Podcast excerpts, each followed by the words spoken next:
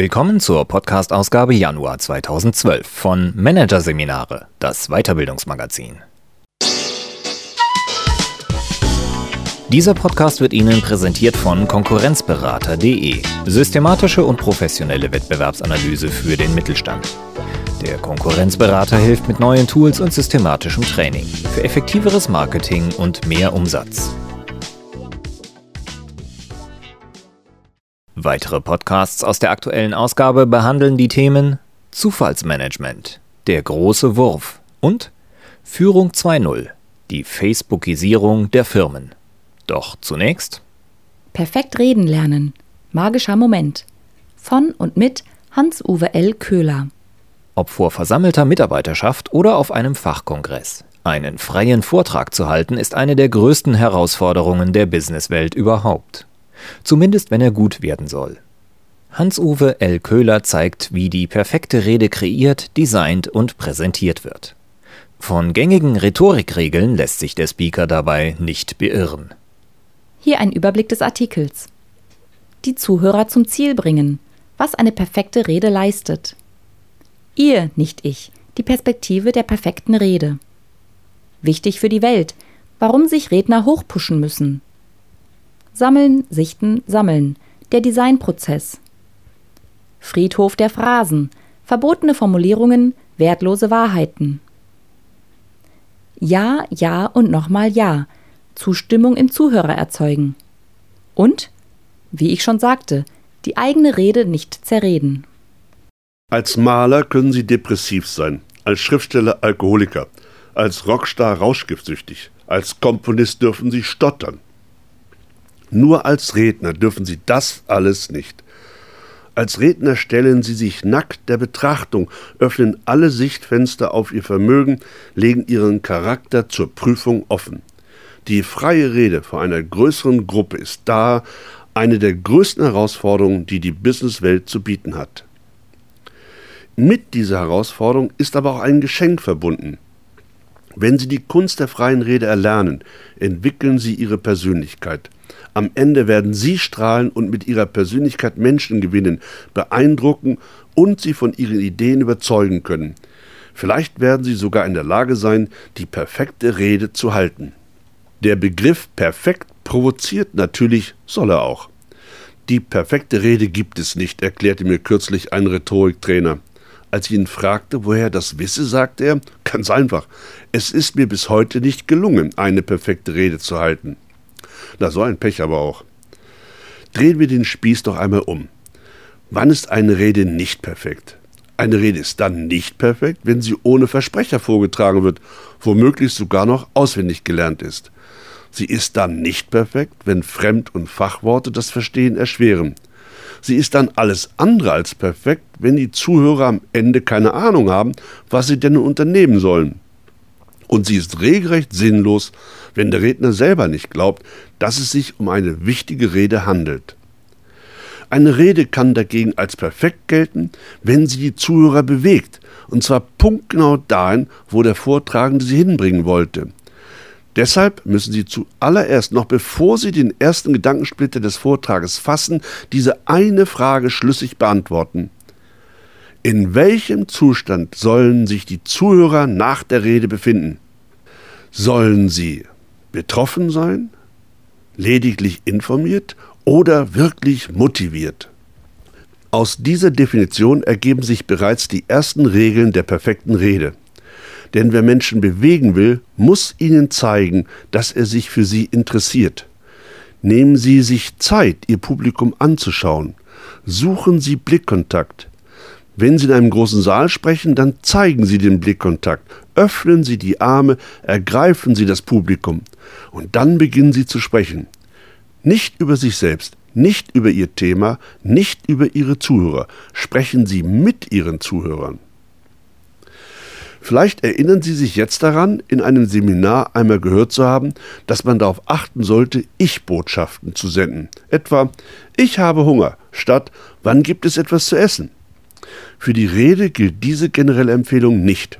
Vielmehr sollten Sie, wann immer es möglich ist, auf die Worte ich, mein, mir und mich verzichten und stattdessen die Anredeform Sie, ihr oder Ihnen verwenden.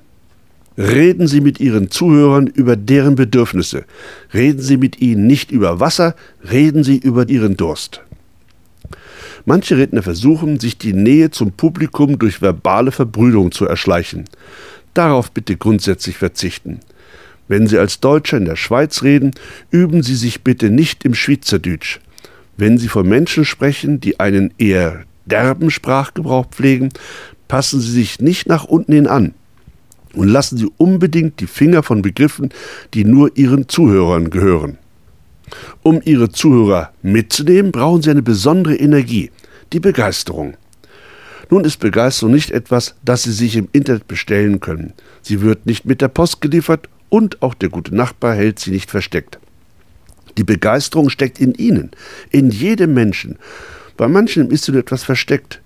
Wissen noch, wie begeistert Sie als Kind waren? Wie Sie vor lauter Energie, Neugierde und Tatendrang nicht mehr drin sitzen wollten? Wie Sie Hausaufgaben für eine Form von Freiheitsberaubung hielten? Ja, warum wohl? Weil es direkt vor der Haustür die Welt zu entdecken gab.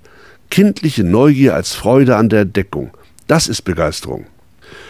Für Ihre Rede bedeutet das, Sie müssen davon überzeugt sein, dass das, was Sie zu sagen haben, etwas Wichtiges ist. Für den Augenblick, für die Anwesenden, für die Menschheit, ja, für den ganzen Erdenkreis.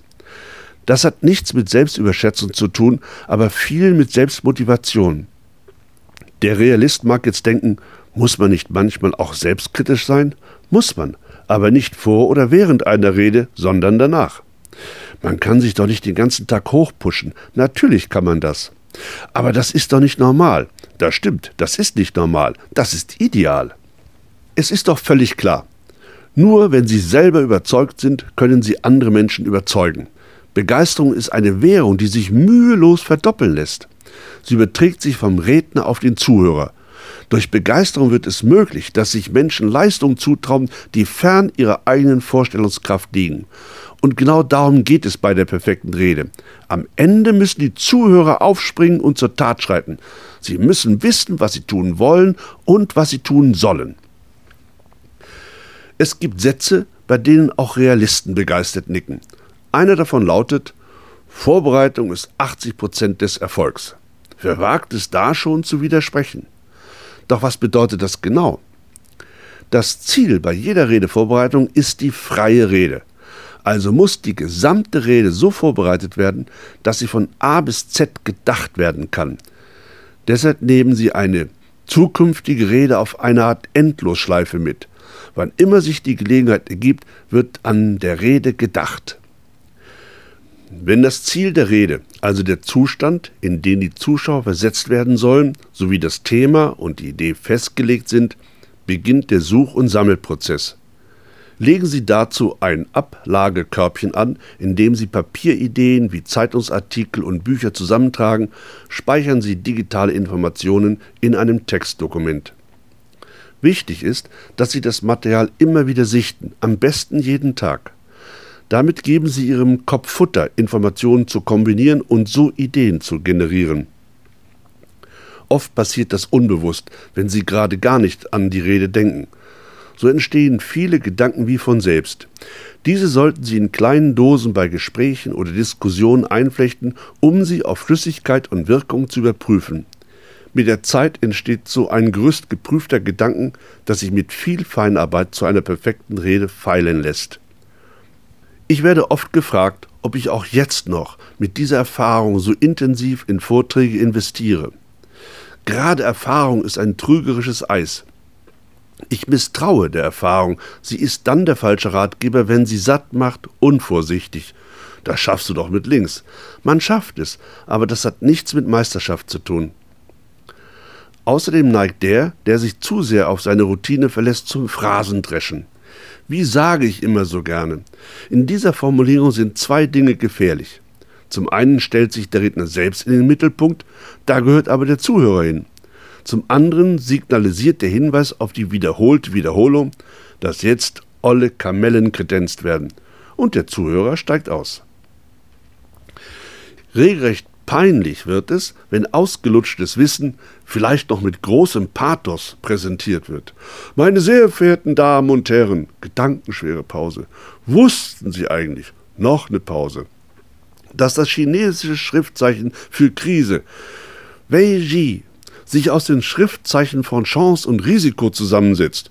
Riesenpause. Großes Erstaunen bei den Zuhörern? Keineswegs. Gähnen und Gekicher.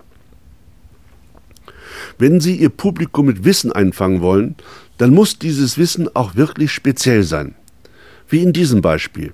Fragen Sie Ihr Publikum, wer flog als erster über den Atlantik? Wahrscheinlich rufen sofort mehrere Personen Charles Lindbergh. Darauf sagen Sie, genau, Sie haben recht. Charles Lindbergh flog 1927 als erster nonstop aus den USA über den Atlantik nach Europa. Wer von Ihnen kennt jedoch den Namen des Piloten, der als erster von Europa nonstop in die USA flog? Mit allergrößter Sicherheit kennt das Publikum die Antwort nicht. Das ist doch erstaunlich, sagen Sie. Wir merken uns immer nur die Ersten, die Sieger. Deshalb ist das Thema Positionierung im Markt so wichtig, Darüber will ich mit Ihnen die nächsten 30 Minuten reden. Übrigens, lassen Sie Ihr Publikum nie mit offenen Fragen zurück. Hier also 1928 gelang Hermann Köhl, Ehrenfried Günther von Hünefeld und James Fitzmaurice mit einer Junkers W-33 der erste Non-Stop-Transatlantikflug von Ost nach West. Solche Wissensfragen eignen sich hervorragend, um am Anfang einer Rede mit dem Publikum in Kontakt zu treten. Schätzfragen oder direkte Fragen, wer von Ihnen hat schon einmal, sind ebenfalls gute Eisbrecher. Bei letzterer Variante sollten Sie Ihre Hand mit hochheben, um den Zuhörern zu signalisieren, dass Beteiligung erlaubt und erwünscht ist. Was Sie dagegen niemals am Anfang einer Rede machen sollten, das Publikum begrüßen. Die meisten Rhetorikbücher ermahnen sie dazu. Bei der Begrüßung einzelner Personen sei weiterhin zu beachten, sie in der Reihenfolge ihrer Wichtigkeit zu erwähnen. Überflüssig. Unsinn. Fangen Sie sofort mit Ihrer Rede an. Punkt. Zu Beginn Ihrer Rede sollten Sie darauf achten, bei Ihren Zuhörern Zustimmung zu erzeugen. Ähnlich wie ein guter Verkäufer, der die Technik der sokratischen Jahrstraße anwendet, durch geschickte Fragen an den Kunden produziert er eine ganze Reihe von logischen Ja's. Die Idee, die dahinter steht, wer zu einem Sachverhalt mehrmals Ja gesagt hat, wird nicht urplötzlich Nein rufen. Je häufiger die Zuhörer innerlich nicken, desto eher werden sie sich dorthin begeben, wo sie sie mit ihrer Rede hinbringen wollen. Die Ja's in den Köpfen können Sie zum Beispiel produzieren, indem Sie hin und wieder das Wort einverstanden als scheinbare Frage einfließen lassen. Verstärken Sie Ihre Aussagen zudem durch Nicken und verwenden Sie selbst das kleine Wort Ja so oft wie es geht. Und jetzt kommt der entscheidende Punkt. Kommen Sie zum Ende Ihrer Rede auf diese Ja's nicht zurück, indem Sie sich auf die gegebene Zustimmung berufen. Lösen Sie diese Sammlung von Ja's nicht auf, dieser kleine Schatz gehört Ihnen ganz allein. Der Lohn ist die allgemeine Zustimmung im Schlussapplaus. In manchen Regelwerken zum Aufbau einer Rede wird empfohlen, am Schluss die Inhalte noch einmal zusammenfassen. Machen Sie das nicht, Sie zerreden Ihre Rede. Eine gute Rede hat ein klares Ende. Die einfachste Möglichkeit, zu einem schönen Schluss zu kommen, besteht darin, den Zuschauern Anerkennung zu schenken. Jetzt ist Ihnen allen klar, wo die Chancen für eine erfolgreiche Unternehmung liegen. Sie werden die richtigen Entscheidungen treffen. Kleine Reden lassen sich oft gut mit einem Toast schließen. Dazu brauchen Sie immer zwei Dinge. Ein gefülltes Glas und das zauberhafte Wörtchen auf. Auf die Zusammenarbeit, auf unseren gemeinsamen Erfolg. Zu jenen Schlüssen, mit denen Sie eine bis dato perfekte Rede auf der Zielgeraden noch an die Wand fahren können, gehört die Frage, hat noch jemand eine Frage? Was passiert? Variante 1. Es hat niemand eine Frage, also bleibt von Ihrem Vortrag als Schlussimpuls der Eindruck gähnender Leere. Variante 2.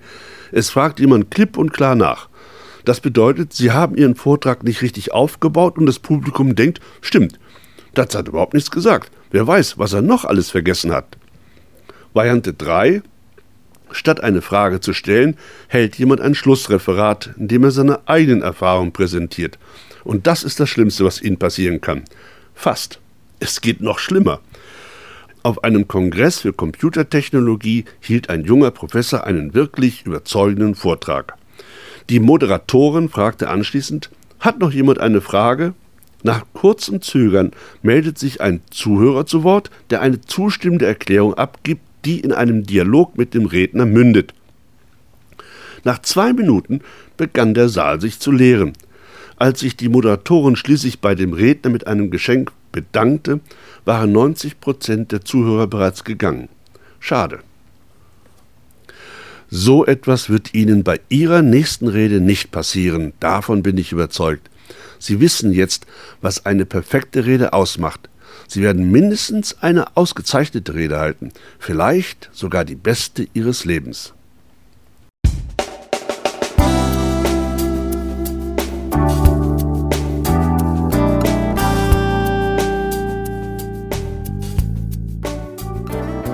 Sie hörten den Artikel Perfekt reden lernen. Magischer Moment von und mit Hans-Uwe L. Köhler aus der Ausgabe Januar 2012 von Managerseminare, produziert von Voiceletter. Weitere Podcasts aus der aktuellen Ausgabe behandeln die Themen Zufallsmanagement, der große Wurf und Führung 2.0, die Facebookisierung der Firmen. Weitere interessante Inhalte finden Sie auf der Homepage unter managerseminare.de und im Newsblog unter managerseminare.de/blog.